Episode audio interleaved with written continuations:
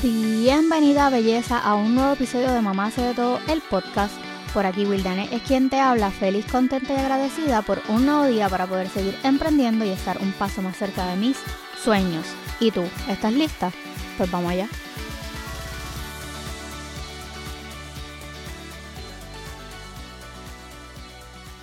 Hola belleza de mi corazón y bienvenida al episodio número 40 de este podcast. En el episodio de hoy quiero darte un recordatorio de qué es Mamá hace de todo. Así que te invito a que me sigas en mis redes sociales, me consigues en Facebook, Instagram y TikTok como Mamá hace de todo. Pero antes de comenzar, como siempre,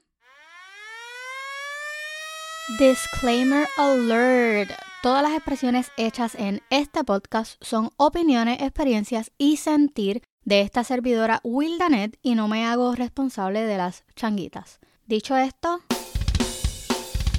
continuemos. Quiero explicarte qué es Mamá hace de todo y a qué va dirigido todo este proyecto. La idea de Mamá hace de todo nació más o menos en el 2017, luego que yo tuve a mi último bebé, a Gian, luego de una depresión postparto.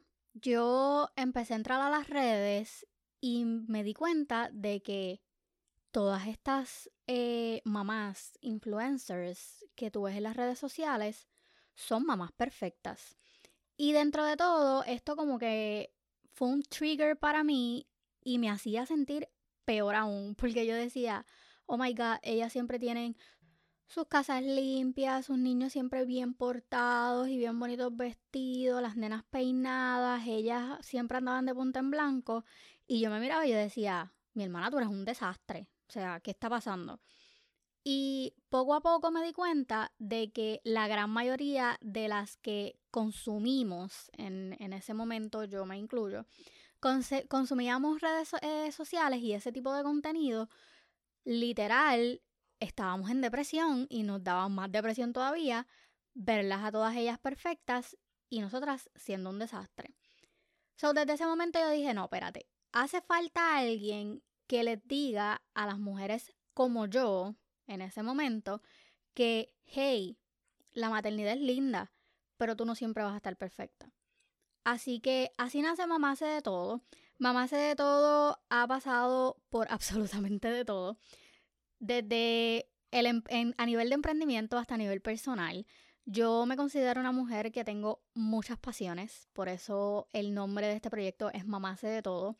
Y he pasado como que muchos cambios de nichos y de proyectos alrededor del tiempo, porque no daba con eso que realmente me apasionaba. O sea, yo recuerdo que el nombre salió por un chiste, porque cuando mi hija cumplió seis años, cuando Nayeli cumplió seis años, yo quería tirarle una foto y pues yo no quería pagarle a nadie para que tirara las fotos y yo dije, yo lo voy a hacer. Y el para la decoración del cumpleaños, yo la voy a hacer. Y vamos a hacer tal cosa, yo lo voy a hacer. Y yo era una todóloga. Todo lo quería hacer yo. So, de ahí surge el nombre de mamá hace de todo. Y no se confundan, todavía soy todóloga. Todavía quiero hacerlo yo todo. Pero esa fue la base. Entonces, luego de, de eso, de verdad, de yo decidir voy a crear mamá hace de todo, mamá hace de todo, no tenía nada en ese momento que dar, a quién dirigirse. Yo en ese momento me encontraba haciendo una red de mercadeo y comencé a compartir eh, mi proceso de bajar de peso.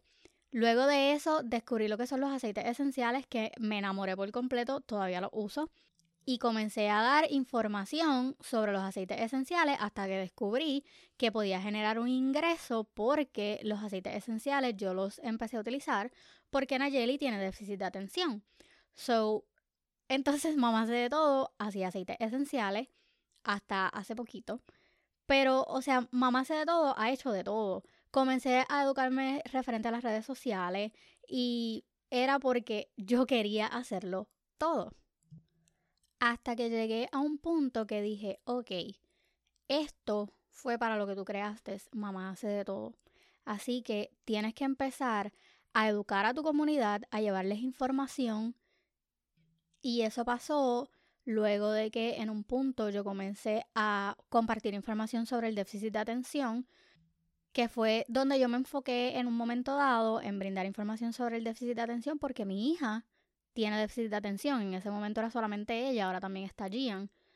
Pero yo comencé a compartir información y a compartir cosas que me funcionaban con ella referente al déficit de atención y vi que había muchas mamás afuera con ese mismo problema. Luego comencé a compartir información sobre mi journey con mi depresión y mi ansiedad y lo de la depresión postparto y todo lo que tiene que ver con salud mental y vi que muchas mamás me escribían haciéndome preguntas o solicitando información de, de todo eso y dije, ok, esto es realmente el propósito de mamás de todo, ese siempre fue el fin, llevar información, brindar apoyo a todas esas mamás que están afuera buscando una mamá con la que se puedan identificar, una mamá que no sea perfecta, una mamá que sea transparente, que sea como ellas. Que eso fue lo que me motivó a mí desde un inicio a decir, yo necesito buscar o proyectar en las redes lo que yo necesitaba hace cinco años atrás. Pero me faltaba algo, yo decía, ok, me puedo mover en Instagram, pero yo necesito crear una voz, yo necesito algo más. Ahí viene la idea del podcast. El podcast, yo comencé con la idea, a jugar con la idea del podcast en el 2018. Y las que son más viejitas, ¿verdad? En, mi Instagram saben que yo tuve un podcast ya que la gran mayoría de los temas eran referentes al, al déficit de atención. Pero no era algo como constante. No era algo que yo estaba tomando en serio en ese momento comencé a educarme referente al podcasting, comencé a educarme referente a creación de contenido y todo ese conocimiento que yo tenía en un momento de mi vida me estancó. Estancó mis proyectos, estancó la misión de mamá hace de todo, estancó quién yo era. Y no fue hasta el año pasado que me encontré con un ángel divino en mi vida que literal me empujó y me dijo, tú vas a hacer esto. Así que hoy puedo decir que mamá hace de todo lleva al aire un año sin interrupciones, fiel, constante. Y decidí crear un podcast porque para mí es la manera más sencilla de yo poder recibir contenido. Yo soy una mamá de cuatro. Yo soy estudiante universitaria, yo trabajo full time, yo soy esposa, yo soy emprendedora, yo tengo muchos sombreros y yo no me puedo sentar a ver un video en YouTube. Además de que yo odio maquillarme. O sea, literal, tú me vas a encontrar 27, como es 24-7, 27, 24-7 en mi casa, vestida de indigente, sin maquillaje y sin peinar, porque esa soy yo, a mí me gusta andar así. Y yo decía, yo no puedo hacer videos en YouTube o hacer videos en Instagram porque yo casi nunca ando presentable. So yo necesito algo que sea on the go. So, yo comencé a escuchar podcasts y dije, esto es lo que yo necesito. Ahí comencé a educarme, como les dije, y todo eso. Y dije, esta es mi voz, esto es lo que yo necesito, esto es lo que las mamás que yo estoy buscando afuera, esas mamás que necesitan identificarse y saber que la maternidad es bonita, pero también tiene un lado oscuro, necesitan un podcast, algo con los que ellos puedan seguir haciendo su rutina y su vida normal, pero a la misma vez puedan escuchar esa voz amiga que le lleva información, que le lleva motivación y de una manera fácil, rápida y accesible. Así que dije, no, mamá hace de todo, necesita un podcast.